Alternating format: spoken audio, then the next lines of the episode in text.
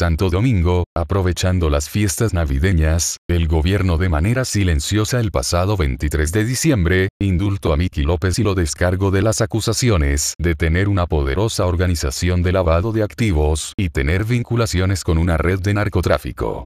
El proceso del indulto sucedió por encima de la voluntad de la justicia la cual se hace llamar independiente. La DEA desde el 2018 le estaba dando seguimiento. Miguel Arturo López Florencio, Miki López, supuesto cabecilla de una red de lavado de activos producto del tráfico de pastillas de éxtasis, utilizaba un entramado familiar para la movilización de dinero a través del blanqueo de capitales denominado el pitufeo.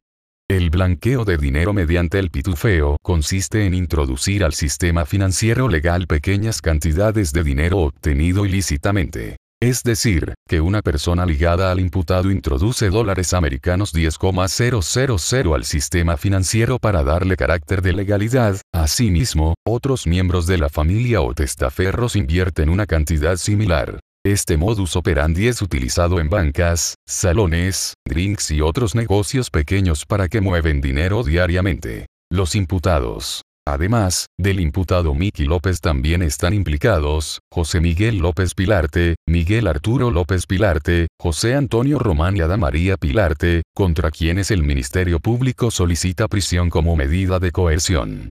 Mientras, que de la organización encuentran prófugo Rigoberto Bueno Javier. Desde marzo del año pasado, el Ministerio Público en un trabajo a través de la investigación determinó los millones que fueron movidos en el sector financiero nacional, que presuntamente su procedencia ilícita, y que no corresponde a los reportes realizados por los imputados a la Dirección General de Impuestos de Internos, DUGI. El supuesto cabecilla de la red de lavado de activos, López Florencio, Miki López, está vinculada a la organización de venta y distribuidos de éxtasis, que dirigida por Pablo Antonio Martínez Javier, desmantelada el pasado año tras ocuparles un cargamento de 111,722 de ese tipo de pastillas.